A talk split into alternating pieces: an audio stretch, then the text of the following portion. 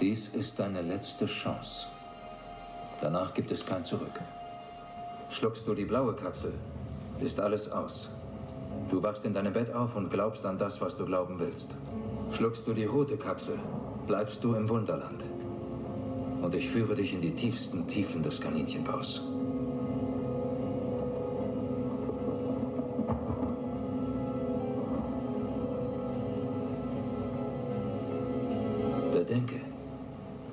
Alles, was ich dir anbiete, ist die Wahrheit, nicht mehr. Das, was wir da gerade gehört haben, das war die Schlüsselszene aus dem Science-Fiction-Klassiker The Matrix. Nimmt Protagonist Neo die blaue Pille, ändert sich nichts und er lebt weiter in der virtuellen Umgebung, in der ein Großteil der Menschheit in der Geschichte gefangen ist. Nimmt er die rote Pille aber, verlässt er diese Simulation und sein Abenteuer im Film beginnt in der tatsächlichen Realität. Hier an der TU Chemnitz hat man sich gewissermaßen für die blaue Pille entschieden und zwar ganz bewusst begibt man sich in Virtual Reality Umgebungen und zwar im Sinne der Wissenschaft. Denn Virtual Reality ist nicht nur ein Spielfeld für Sci-Fi-Autoren oder neugierige Cyberfans, sondern inzwischen auch ein wichtiges Werkzeug für die Forschung. So auch im Sonderforschungsbereich Hybrid Societies. Heute geht es aber nicht darum, wie an Virtual Reality geforscht wird, sondern darum, wie in virtuellen Umgebungen Forschung stattfindet. Für welche Fragestellung dies nützlich oder sogar unabdingbar ist, was virtuelle Realität mit uns als Menschen macht und ob wir vielleicht in nicht allzu ferner Zukunft überhaupt noch sonderlich viel Zeit in der analogen Realität verbringen werden, über all das und noch mehr möchte ich heute mit Dr. Daniel Pietschmann und Professor Dr. Guido Brunet sprechen. Mein Name ist Johannes Schmidt, ich freue mich, dass ihr dabei seid. Wir starten in den Tuxai-Cast. Mensch, Maschine, Miteinander. Ein Tuxai-Cast-Special zum Sonderforschungsbereich Hybrid Societies.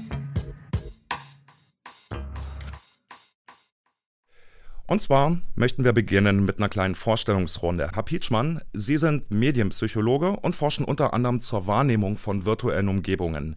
Genauer gesagt, Sie befassen sich mit der Frage, wie menschliche Aufmerksamkeit in virtuellen Umgebungen gelenkt wird und befassen sich damit, ich zitiere jetzt mal, Embodiment, also Verkörperung in Virtual and Augmented Reality.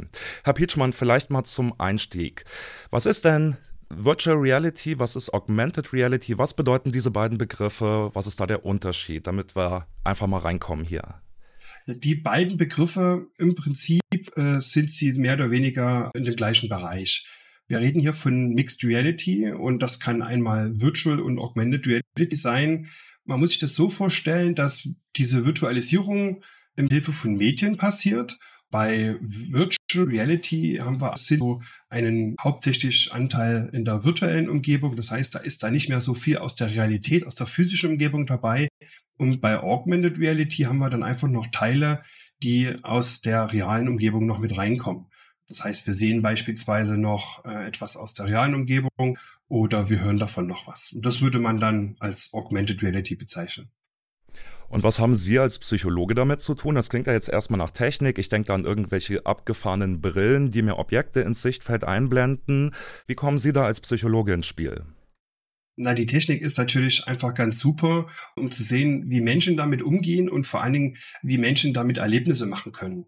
Die, die Brille, die Sie gerade genannt haben, die kann sich, denke ich, jeder selber ganz gut vorstellen, ähm, ist in den Medien gut herumgegangen. Ähm, und das ist auch das, was man sich landläufig darunter vorstellt, wenn man heutzutage von Virtual Reality spricht. Aber wir haben das, glaube ich, schon sehr früh und überall erlebt. Das heißt, jeder, der ein Smartphone besitzt, der hat im Prinzip Augmented Reality irgendwie schon mal benutzt. Beim Spielen von Pokémon Go, sei es denn beim Benutzen von Google Maps ähm, oder ähnlichen Dingen. Also es ist etwas, was tatsächlich im Alltag schon angekommen ist und was vor allen Dingen äh, mit den Headsets auch ganz gut bezahlbar geworden ist für den kommerziellen Sektor. Und daher ist es natürlich auch umso wichtiger, sich anzugucken, was man damit machen kann und eben aber auch, was es da für ja, Effekte gibt, psychologische Effekte bei den Nutzern, die das anwenden. Ja, da sind ja gerade schon mal jede Menge spannende Stichworte und Beispiele gefallen. Da werden wir uns gleich noch richtig tief reinbegeben. Zuerst aber mal noch äh, möchte ich gern Herrn Brunett ins Spiel bringen. Herr Professor Brunett, Sie ähm, beschäftigen sich mit grafischer Datenverarbeitung und Visualisierung. Im Sonderforschungsbereich Habit Societies leiten Sie zwei Projekte. Einmal Avatare, Haltungen und Gangarten. Die Hörer und Hörerinnen vom Tuxicast werden scannen, darum ging es nämlich in unserer letzten Folge. Und Sie leiten das Projekt Stereotypisierung bionischer Körperreste Restauration. Das klingt für mich als Laien ziemlich kryptisch. Wollen Sie uns den Begriff oder diese Begriffe vielleicht mal kurz vorstellen? Ja, wir nehmen ein ganz anschauliches Beispiel. Stellen Sie sich vor, jemand hat eine sogenannte bionische Prothese, ja, also eine Prothese, die, äh, sag ich mal, dem, dem menschlichen Arm nachempfunden ist und äh, ist damit ausgestattet. Das wäre jetzt also eine bionische Körperrestauration. Und äh, das, die Forschung, die wir hier machen, ja, zusammen mit den Psychologen, geht eigentlich darauf, wie Menschen, die mit so etwas ausgestattet sind, von ihrer um Umwelt wahrgenommen werden. Ja, man kann mal beobachten, dass äh, Menschen, die so eine Prothese haben, ganz anders wahrgenommen werden, als wenn sie so eine Prothese nicht haben. Ja, und sozusagen als, als Behinderte auftreten. Und die Psychologen ähm, benutzen hier ein relativ einfaches Koordinatensystem mit zwei Achsen. Die eine Achse ist die Wärme und die andere ist die Kompetenz. Ja, wir nehmen mal ein Beispiel. Also hier mal ein Typ, so ein Stereotyp von einem Börsenmakler, ne, so ein Börsenhai. Würden wir sagen, der kommt kalt rüber, aber er ist sehr kompetent. Ja, dagegen ein Behinderter kommt uns dann mal vielleicht eher inkompetent vor, aber doch eher warm. Und auf dieser Skala ja, wird jetzt mal untersucht, was passiert denn eigentlich, wenn wir ich mal, Menschen mit solchen bionischen ähm, Körperprothesen ausstatten. Und das Ganze kann nur in VR stattfinden, weil man sagen wir, in der Realität gar nicht über so einen Vorrat von solchen Prothesen verfügt, um diese Forschung durchführen zu können. Man könnte also gewissermaßen sagen, wenn ich das richtig verstehe, Sie stellen die Umgebungen zur Verfügung, in denen dann geforscht werden kann und Herr Pietschmann guckt sich an, wie die Menschen diese Umgebungen empfinden und was das mit ihnen macht. Kann man das so runterbrechen oder ist es zu simpel so? Ja, wir stellen etwas zur Verfügung, mit dem die Psychologen arbeiten, aber andererseits sagen uns natürlich auch die Psychologen, wie es denn sein muss. Sozusagen geht die, die, die Forschung oder die, die Beeinflussung bei der Forschung in beide Richtungen. Ja, und ich würde gerne noch mal auf den Punkt zurückkommen, wo Sie gesagt haben, heute reden wir nicht über Forschung an virtueller Realität, sondern in virtueller Realität. Eigentlich machen wir beides. Ja, die, wir forschen natürlich in virtueller Realität, aber aus Sicht der Informatik, diese Umgebungen, die die Psychologen benötigen, die gibt es ja noch gar nicht. Und das ist sozusagen die Aufgabe der Informatik, solche Entwicklungen überhaupt mal voranzutreiben um diese Forschung überhaupt möglich zu machen. Ja, spannendes Beispiel. Wie erleben Menschen Prothesen? Das kann man praktikabel in virtuellen Umgebungen untersuchen. Ein Beispiel, Sie haben im Sonderforschungsbereich eine virtuelle Umgebung geschaffen, um zu schauen, wie unterschiedlich aussehende Prothesen psychologisch wirken auf andere. Man schlüpft also in eine virtuelle Umgebung, zum Beispiel mit Hilfe von einer Brille, und kann dann dort die Erfahrung machen, wie es sich anfühlt, wenn ein Arm durch eine Prothese ersetzt wird, zumindest wie das aussieht und äh, was das mit einem macht. Die Kollegen vom MDR haben Sie da Anfang des Jahres mal besucht. Da hören wir mal kurz rein. Wir wollen nämlich gucken, wie Prothesen, die unterschiedlich aussehen, psychologisch wirken. Sowohl auf die Personen, die sie selber tragen, aber auch auf die anderen. Und weil wir aber nicht so viele Menschen mit Prothesen haben, um sie untersuchen zu können und weil wir auch nicht ganz viele unterschiedliche Prothesen bauen können, mhm. machen wir das in der virtuellen Realität. Mhm. Wir wollen nämlich gucken, wie Prothesen, die unterschiedlich aussehen, psychologisch wirken. Wir haben ja. die Erfahrung machen sollen, wie das ist, wenn ein Arm durch eine Prothese ersetzt wird. Aha. Weil wir können das mal ausprobieren. Ja, gerne, gerne. Mein Gott, nochmal super Hightech. Boah. Boah. Können Sie uns da vielleicht schon mal ein paar Einblicke geben? Wie sieht das aus? Wie funktioniert das? Und was sind erste Befunde, erste Ergebnisse solcher Experimente? Der Proband, der jetzt dieses Experiment durchführt, der bekommt einfach ein Headset aufgesetzt und das Headset hat ein integriertes, integriertes Handtracking Und deswegen ist es möglich, sozusagen den, den Arm inklusive der Handbewegung zu ersetzen durch eine Prothese. Für ihn sieht es jetzt so aus, als wenn an der Stelle seines Arms jetzt ein künstlicher Arm wäre oder eine künstliche Hand. Und wir sind jetzt an der Stelle, dass wir sagen können, okay, die Technik funktioniert. Also wir haben jetzt noch nicht, sag ich mal, die Wirkung gemessen, die jetzt man eine unterschiedlich ausgestattete Prothese erzeugt, sondern wir haben zunächst mal gemessen, wenn Sie jetzt sich in dieser Umgebung bewegen, wie wirkt das denn auf Sie? Also findet etwas statt, was wir nennen Immersion. Ja, Sie treten ein in diese Umgebung und insbesondere, den Begriff hatten Sie auch schon, Embodiment. Ja, das heißt, ist es tatsächlich so, dass Sie das Gefühl haben, das ist jetzt ein Teil Ihres Körpers. Das ist ein ganz wichtiger Aspekt in dieser Forschung und dazu wurde eine Nutzerstudie durchgeführt, die also äh, gezeigt hat, dass sowohl Immersion als auch Embodiment und auch Presence, also das Gefühl, wirklich jetzt da zu sein, stattfindet. Und damit ist eigentlich unsere Umgebung reif jetzt, um die weitergehenden psychologischen Studien durchzuführen. Haben Sie sich Ihren eigenen Arm schon mal angeguckt als Prothese? Ja, natürlich habe ich das gemacht. Ich muss ja immer sehen, wie weit ist denn eigentlich die Entwicklung? Darf ich die Psychologen schon einladen? Oder warten wir lieber noch zwei Wochen, bis wir die neue, neue Version haben? Ja. ja, wie hat sich das angefühlt? Wie haben Sie das erlebt? Das war ein frappierendes Erlebnis. Auch wenn man weiß, das ist jetzt, sag ich mal, nur Technik, die einem jetzt vorgaukelt, man hätte so eine Prothese.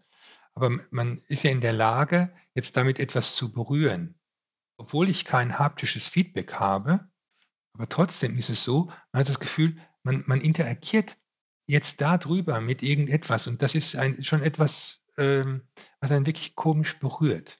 Herr Pietschmann, äh, haben Sie es auch schon mal ausprobiert, sich Ihren Arm als Prothese anzuschauen? Das habe ich jetzt so noch nicht gesehen, aber ich kenne ähnliche Varianten davon und kann da auch nur Professor Brunet zustimmen.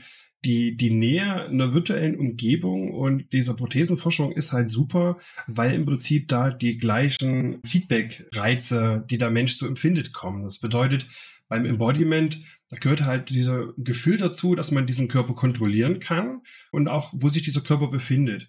Und das kann man in der virtuellen Umgebung äh, bei Professor Brunet super sehen.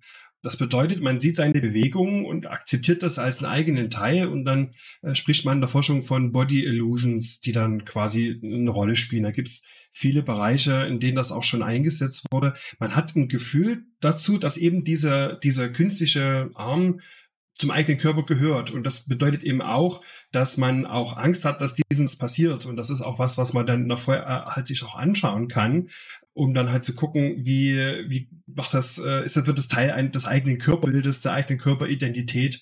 Das sind also Fragestellungen, die, die auch für die Psychologie natürlich noch ganz spannend sind. Da kommen wir sogar in die antike Philosophie zurück, wo der Embodiment-Begriff ursprünglich mal herkommt. Das ist in vielen Disziplinen ein Thema und mit VR absolut super zu erforschen.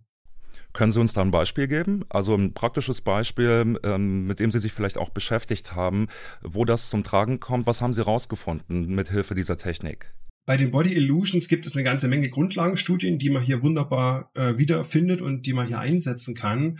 Ein sehr bekanntes Beispiel ist die Rubberhand Illusion. Ähm, also das wurde auch in der Realität gemacht. Das ist ein ganz einfacher Versuch, der so funktioniert, dass man einen Spiegel neben seiner eigenen Hand hat und einer Gummihand. Man sieht nur die Gummihand und die eigene Hand ist unter dem Tuch versteckt.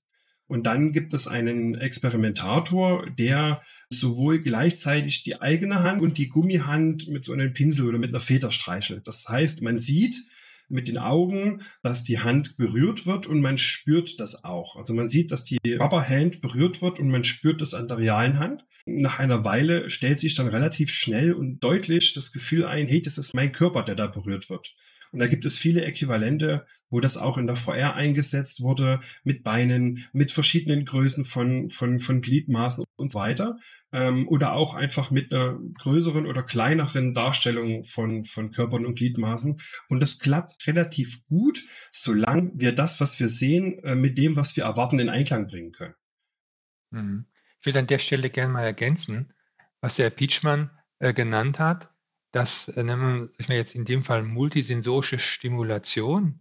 Ne, ich sehe was und es wird auch noch gekitzelt. Also ich habe mehrere Reize, die sich überlagern. Und das führt dann dazu, dass sich dieser Zustand des äh, Embodiments schneller einstellt. Das wollen wir natürlich normalerweise nicht machen, ja, dass wir jetzt immer unsere Probanden hier noch kitzeln, sondern wir versuchen das eben ohne multisensorische Stimulation. Und dabei ist es eben wichtig, was der Beachman auch gesagt hat, dass die Umgebung so reagiert, wie man sich es vorstellt. Und das bedeutet wiederum, sie müssen mit der Umgebung interagieren können. Das führt dazu, dass sich das Gefühl von Embodiment einstellt. Und damit sind wir ja mittendrin in den zentralen Begriffen. Vielleicht nochmal zum Verständnis. Dann forschen Sie aber doch zum Beispiel jetzt im Fall der Prothesen eher in Augmented Reality als in Virtual Reality. Oder verstehe ich das falsch? Genau, das ist eine Augmented Reality Installation, die wir da haben. Man könnte es auch in VR machen. Ja, VR, im VR würde es bedeuten, Sie sehen die Umgebung nicht, sondern Sie sind in einem virtuellen Raum. Sie sehen auch Ihren eigenen Körper nicht und sie sehen auch, sagen wir mal, kein Gegenüber.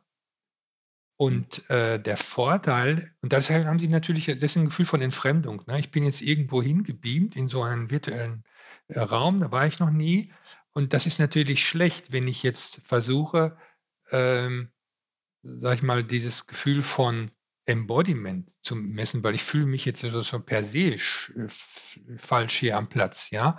Und deswegen machen wir das hier, als Augmented Reality Installation. Das heißt, Sie sind ganz normal, in, Sie sehen den Raum, Sie sehen alle Leute, die in dem Raum sind. Alles ist Sie vorher, nur Ihr Arm ist jetzt ähm, durch einen anderen Arm ersetzt. Das ist natürlich viel stärker, sag ich mal, der Effekt, ähm, der sich hier einstellt, als wenn es eine komplette VR-Anwendung wäre. Hm, ja, verstehe. Was ist denn im Hinblick auf das menschliche Erleben zum Beispiel von der Prothese interessanter? Sie haben es ja gerade schon angedeutet, ist ähm, Augmented Reality das stärkere Vehikel, weil man eben noch viele Elemente mit drin hat, die bekannt, die gewohnt sind? Oder erlaubt die virtuelle Realität die besseren Rückschlüsse, weil man lenken kann, welche Elemente wahrgenommen werden, welche Elemente halt eben nicht simuliert werden? Sie haben grundsätzlich eher recht. Dahingehend, die virtuelle Realität habe ich natürlich vollkommene Kontrolle. Ja, was immer da passiert, kann ich ja als Erschaffender einer solchen Virtualität kontrollieren. Aber wenn man auf die Forschungsinhalte zurückgeht, die wir eigentlich hier äh, untersuchen wollen, ist es ja so, wir wollen gar nicht irgendeine exotische Umgebung ja, erschaffen, sondern wir wollen in einer möglichst natürlichen Umgebung untersuchen, was ändert sich denn jetzt hier in der Selbstwahrnehmung, aber auch in der Fremdwahrnehmung, wenn ich plötzlich so eine bionische Prothese habe. Und jeder zusätzliche, jede zusätzliche Veränderung einer Umgebung wäre eher etwas, was ich gerne ausschließen möchte.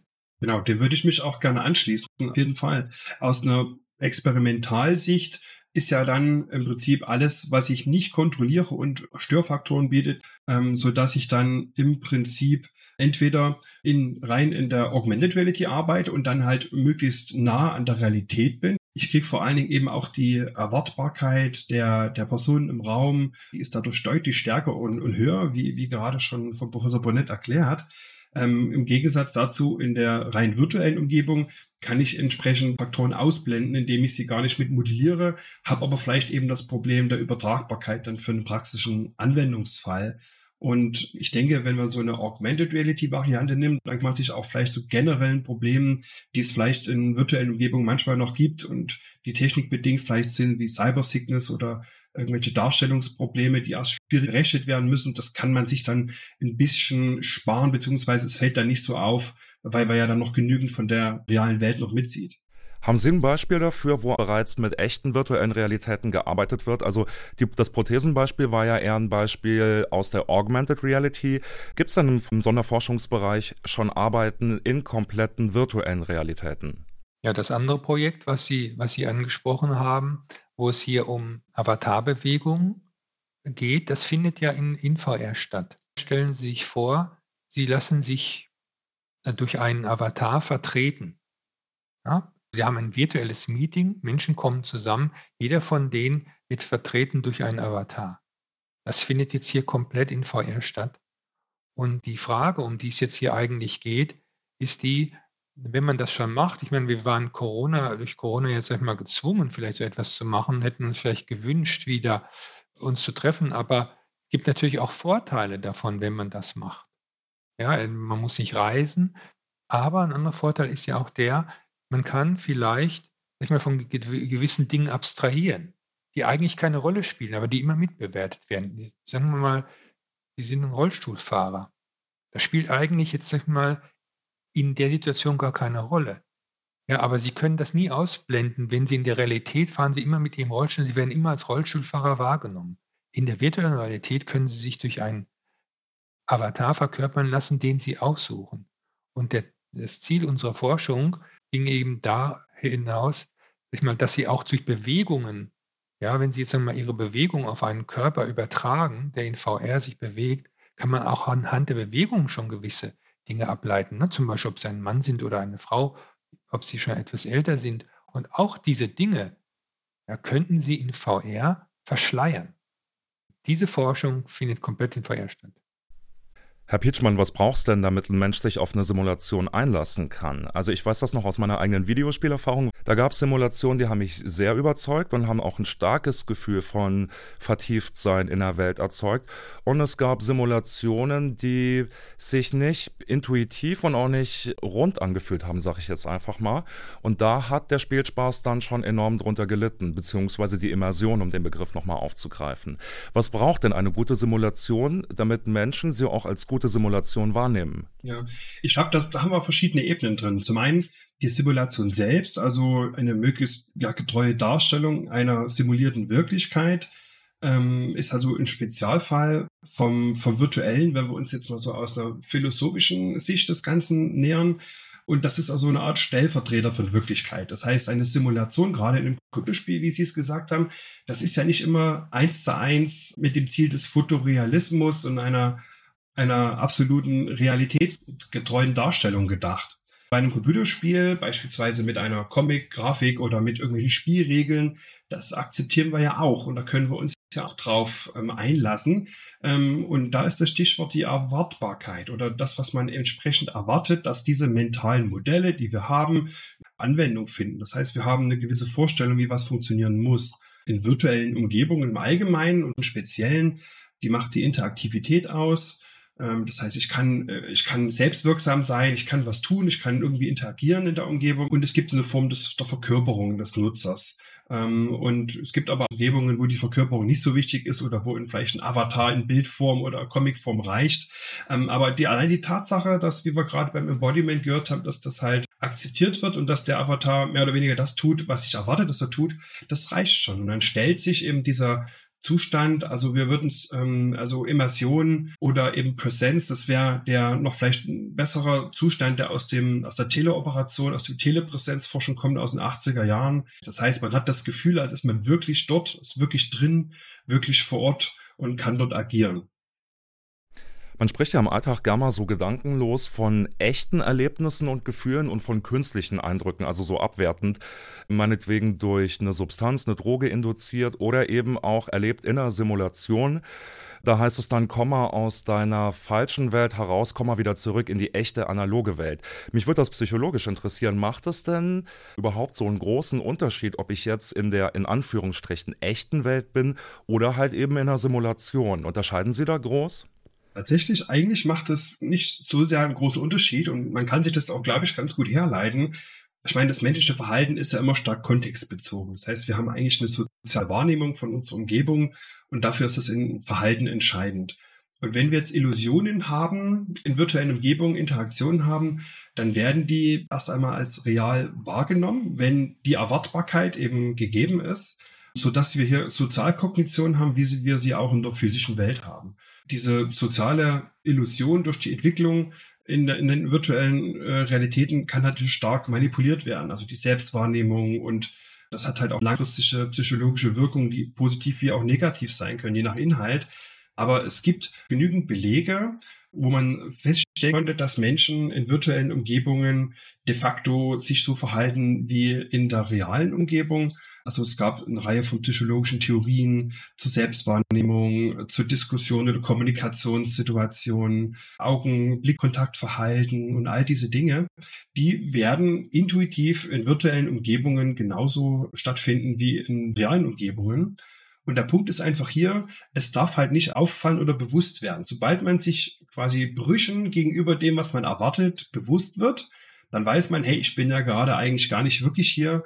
Und dann verhält man sich doch eher bewusster und nicht mehr so unbewusst, so wie man es tun würde. Ähm, das heißt also, wir haben eigentlich ein Verhalten, was absolut etablierten sozialen Regeln ähm, und die normalen etablierten Kommunikationsmuster entspricht. Jetzt mal doof gefragt. Die Realität ist doch immer noch die beste Simulation. Wo wäre es denn oder wo ist es denn reizvoll, eben nicht die perfekte Simulation zu nehmen, sondern halt eben mit auch Abstrichen eben zu arbeiten, da niemand die Realität so umfassend darstellen kann, wie sie sich uns darstellt. Wo in der Forschung lohnt es sich denn dann, in die Virtual Reality reinzugehen, in die Simulation reinzugehen? Ja, also ich würde darauf antworten, dass wir eigentlich überall, sag ich mal, die virtuelle Realität nur mit Abstrichen erleben. Ja, also sag ich mal, das Ideal einer virtuellen Realität wäre ja so, ich kann nicht unterscheiden zwischen der Realität und dessen, was mir jetzt hier irgendwie vermittelt wird, ja, medial. Aber für die, für die, für die Anwendung ist das ja meistens nicht notwendig. Ja, wenn wir einfach daran denken, wenn ich jetzt, sagen wir mal, im technischen Bereich sich mal mir Klarheit darüber verschaffen möchte, wie, wie, wie, ein, wie ein noch nicht gebautes Auto jetzt auf den Betrachter wirkt oder welche technischen Eigenschaften das hat. Ja, da werde ich, sag ich mal, werde ich nicht den, ähm, nicht, nicht, äh, sag ich mal, welchen visuelle Aspekte jetzt hier realisieren. Ja, da wird es nicht so wichtig sein, ähm, wie sich das anfühlt. Ja, oder welche, welche Geräusche das macht. Das hängt immer ein bisschen ab, sag ich mal, davon, was, äh, was ich eigentlich unter, was der Untersuchungsgegenstand ist. Wenn der Untersuchungsgegenstand natürlich ist, ist, wie klingt die Tür, wenn ich sie zuwerfe, dann konzentriere ich mich darauf. Aber es ist, sag ich mal, nicht so, dass wir heutzutage darauf abzielen, so eine vollständige Virtualität äh, zu schaffen, sondern dass wir anwendungsbezogen Lösungen anbieten. Ja, durch, durch Simulation und durch, durch virtuelle Realität. Die Erwartung ist in dem Fall an die Umgebung eben nicht eine vollständige Abbildung der fotorealistischen Realität mit Physik und allem, sondern ähm, im Entwicklungsfabrikplanung oder im gestalterischen Kontext, Design, geht es dann eben um Gestaltungsgegenstände. Und da können wir dann trotzdem auch ein Presence-Erlebnis haben und, und das auch als real genug annehmen, weil wir wissen, was der Rahmen ist. Und wenn eben diese Interaktion damit funktioniert, und beispielsweise, äh, wie Professor Brunett gerade gesagt hat, da eigentlich die Haptik egal ist und wir dann darum schweben können, dann funktioniert das genauso. Also es hängt extrem vom Kontext ab. Der Fotorealismus ist zum Beispiel viel spannender im Tourismus, also VR-Tourismusbereich, Teletourismus. Da haben wir natürlich dann einfach andere Ansprüche und da muss die Simulation wiederum sehr viel stärker die physikalischen Dinge beinhalten und dann vielleicht eher mit dem visuellen bisschen zurückfahren interessanter Punkt auf jeden Fall, das würde ich gerne aufgreifen. Und zwar sind Sie im Sonderforschungsbereich ja teilweise echt mit Pionierarbeit beschäftigt. Dinge, die in der Form vorher noch nicht ausprobiert waren, vielleicht auch gar nicht technisch möglich waren. Was ist da so mit Blick auf die nächsten Monate oder Jahre für Sie beide das spannendste Anwendungsgebiet? Das Spannendste aus meiner Sicht an diesem Sonderforschungsbereich ist überhaupt mal, mal das, das Setting, in dem das Ganze stattfindet, die Zusammenarbeit ja zwischen Psychologen, Soziologen auf der einen Seite und Technikern, Informatikern, Elektrotechnikern auf der anderen Seite, das ist ja etwas, was es in der Form nur sehr selten gibt.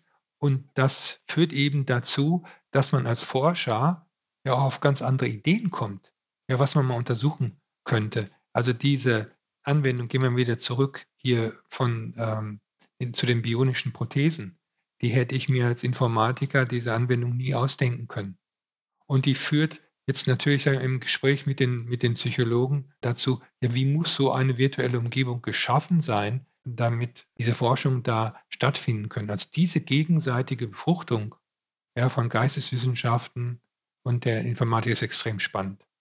Ja, also ich finde tatsächlich besonders spannend ähm, mit Blick auf äh, aktuelle technische Entwicklung, die wir in der Gesellschaft sehen im Bereich Augmented und äh, Virtual Reality. Das heißt, aus einem medienpsychologischen Sichtpunkt interessiert das, was tatsächlich die Leute schon auch kaufen können. Und ähm, man sieht dann häufig dann Dinge, an denen äh, wir auch, auch gemeinsam mit Professor Brunet geforscht haben, wo jetzt tatsächlich äh, marktreife Geräte und Umgebungen da sind, die immer noch äh, kleine Fehler haben und wo wir in der Forschung auch schon gesehen haben.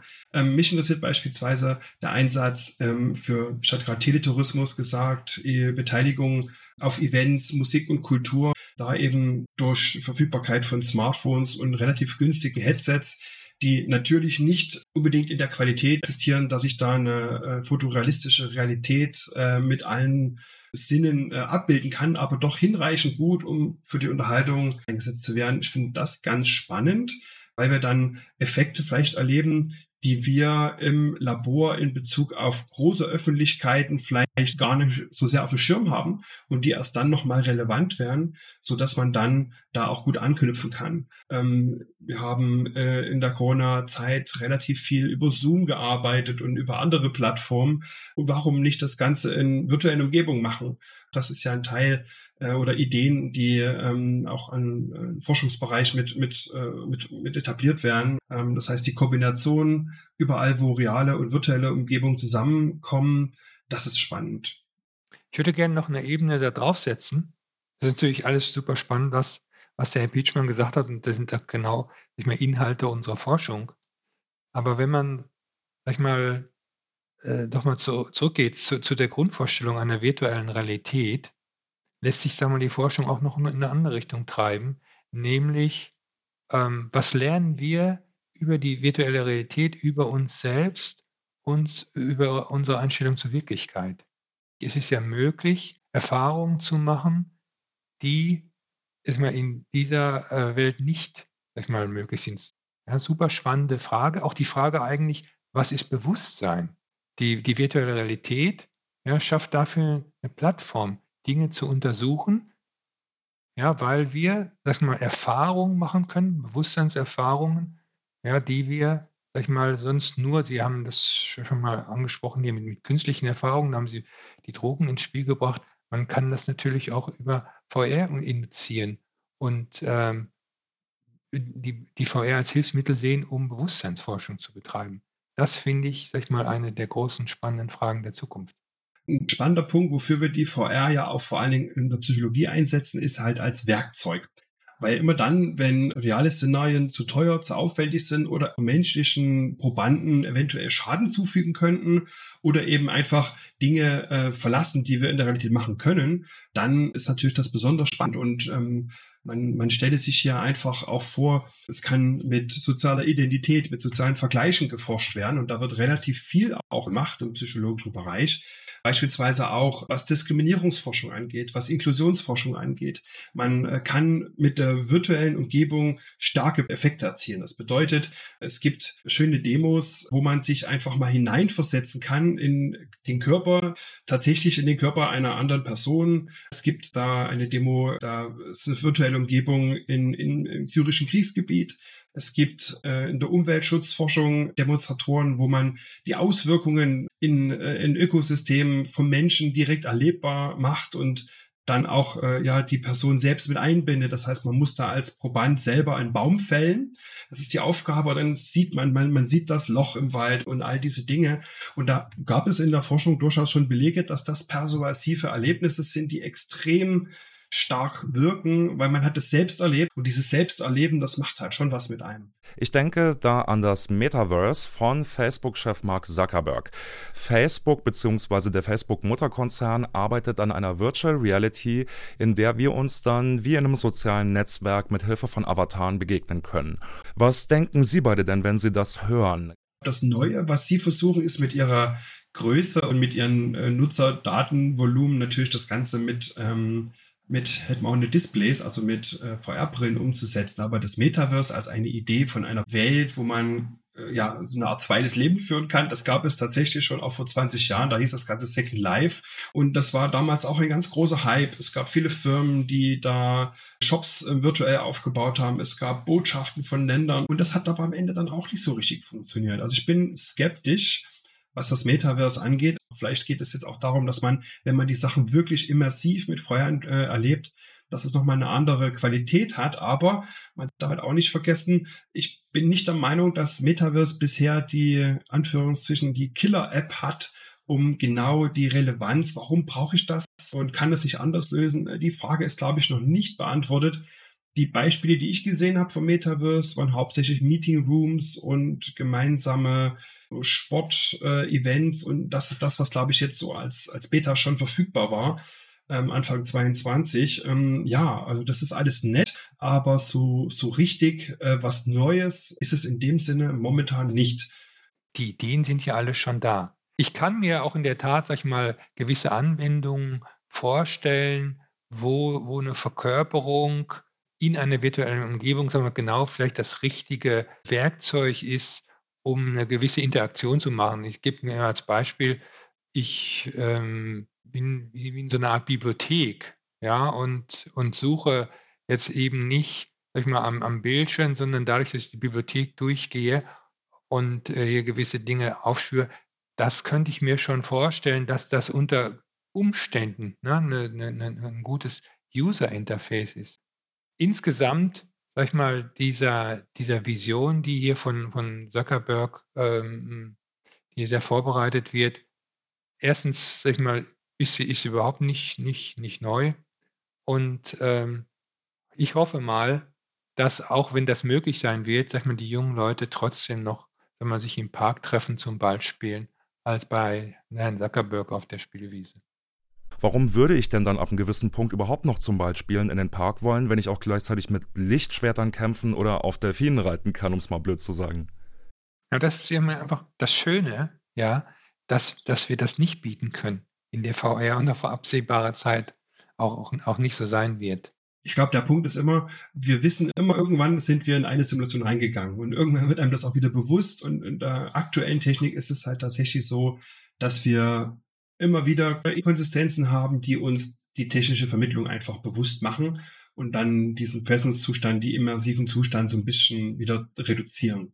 Ich denke, wenn uns Schüler und Studierende zuhören, die können vielleicht auch zustimmen, wenn man in der digitalen Lehre, äh, in der Fernlehre hauptsächlich auf Videos aufbaut und die Interaktion eher gering ist. Ich kenne Kollegen aus USA, die haben äh, in digitalen Lehre ähm, einfach virtuelle Umgebungen eingesetzt. Also nicht mit einer VR-Umgebung, wie es bei Meta möglich wäre, denn es ist auch eine Anwendung, die Metaverse vorgesehen ist, auch für, für Schüler und Studierende aber ähm, in virtuellen Umgebungen, die auf einem ganz normalen Computerbildschirm laufen. Und da hat sich gezeigt, dass dann tatsächlich für diese ähm, Veranstaltung das Engagement und der Enthusiasmus bei den Studierenden höher war, weil sie ein Gefühl dafür bekommen haben, hey, ich bin ja nicht allein, ich bin in einem Raum, ich neben anderen und ich stehe nicht nur in einer langen Chatliste mit anderen Teilnehmern im Zoom-Channel. Also das scheint nochmal einen Unterschied zu machen. An dem wird auch momentan geforscht und vielen äh, Labs in der Welt kenne ich da einige äh, Leute, die da was machen. Also das ist sicherlich nicht uninteressant. Dennoch, wie schon gesagt, es ist de facto nichts Neues. Und Herr Brunett, Sie haben gerade das Interface angesprochen. Ich glaube, das ist ein ganz wichtiger Punkt, den man sich eigentlich bei allen diesen Anwendungen immer wieder äh, mal vor die Augen äh, halten muss. Man kennt vielleicht noch so diese, den, den Film Minority Report, wo Tom Cruise mit einer äh, virtuellen Umgebung interagiert hat und da mit seiner Hand durch Datenbanken gescrollt hat und äh, da ganz aktiv ein, ein toller Bildschirmaufnahme. Es wirkte sehr lebendig. Ja, aber was hat er am Ende gemacht? Ende des Tages hätte er auch eine Maus nehmen können und hätte mit einer Fingerbewegung das Gleiche gemacht, was ihn quasi seinen ganzen Körper angestrengt hat und er sicherlich nach 20 Minuten auf einer Ecke liegt. Was ich damit sagen möchte, ist, man braucht für kleine Dinge, wo es gute Interfaces gibt. Und das gibt's für viel. Wir haben das Handy-Interface und all diese Dinge. Man braucht davon nicht immer eine kompliziertere Metapher, die den ganzen Körper mehr anstrengend als das, was wir schon haben und was extrem gut funktioniert. Das merken die Leute auch. Also wenn man das benutzt, so eine virtuelle Umgebung und das macht Spaß, aber irgendwann ist dann der Videochat vielleicht doch wieder ausreichend, weil Effort und Nutzen einfach da, also Aufwand Nutzen in einem besseren Verhältnis liegt. Ja, und ich möchte auch noch eine Bemerkung machen, einfach zur, zur, zur Ethik des Forschers hier, weil mich das natürlich schon anspricht. Ja, also ich bin angetreten, vor dem Hintergrund, sag ich mal, einer mathematischen Ausbildung Lösungen anzubieten mit dem Computer für Probleme. Ja, im, im, sag ich mal, im technischen Bereich, das können aber auch äh, Dinge sein, die, sag ich mal, jetzt hier einen starken sozialen Bezug haben. aber ich bin nicht angetreten, um jetzt äh, virtuelle äh, Welten äh, zu erschaffen, in denen die Menschen versinken und dann nicht mehr rauskommen. Und äh, solange es so ist, ja, dass wir, sag ich mal, so ein Werkzeug gern mal benutzen, und äh, Sie haben das ja angesprochen hier, gibt es ja sicherlich viele Leute, die auch ganz gerne mal am, am Computer ein Spiel spielen, aber wenn dann ein Freund anruft und gehen wir in den Park, spielen am Fußball, dann ist das nochmal eine andere Erfahrung. Und solange das so ist, ist das auch ganz gut so.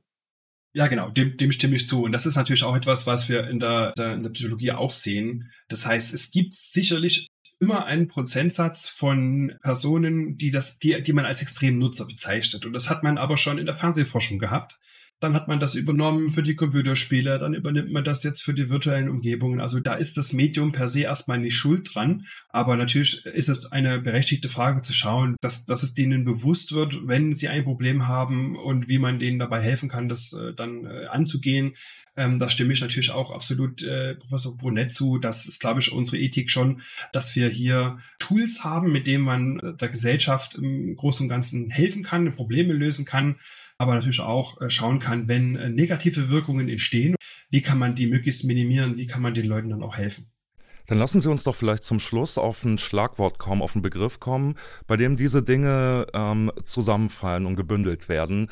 Und zwar denke ich an den Begriff des Technosapiens. Der kommt auch im Titel eines Projekts im Sonderforschungsbereich vor, nämlich Technosapiens, Wahrnehmungen und Stereotypisierungen bionischer Körperrestauration und Optimierung.